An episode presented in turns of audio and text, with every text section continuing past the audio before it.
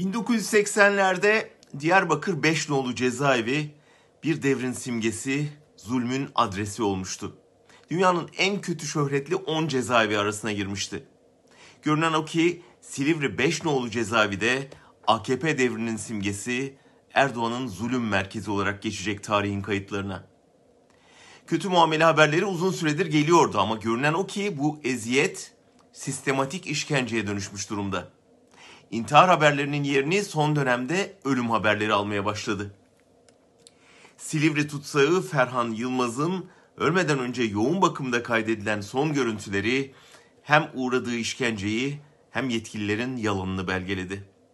Evrensel'den Meltem Akyol'un ulaştığı videoda aldığı darbeler nedeniyle can çekişen bir tutsak görünüyor.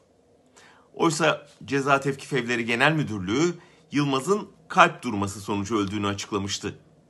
Ölüm raporuna ise bulaşıcı hastalık diye yazılmıştı. Ortada bir bulaşıcı hastalık varsa onun adı muhaliflere işkence olsa gerektir. Ferhat Yılmaz'ın ağabeyi kardeşinin naaşını yıkanırken görmüş. Boynunda çamaşır ipiyle asılmış gibi bir iz vardı. Gözlerinden kan geliyordu. Üst dudağı avuç kadar şişmiş, burnuna pamuk doldurulmuştu diye anlatıyor.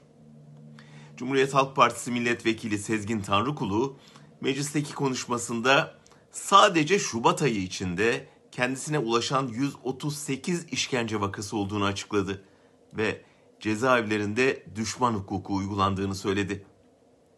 İnsan Hakları Derneği'nin ailelerle birlikte yaptığı basın toplantısında daha korkunç detaylar vardı.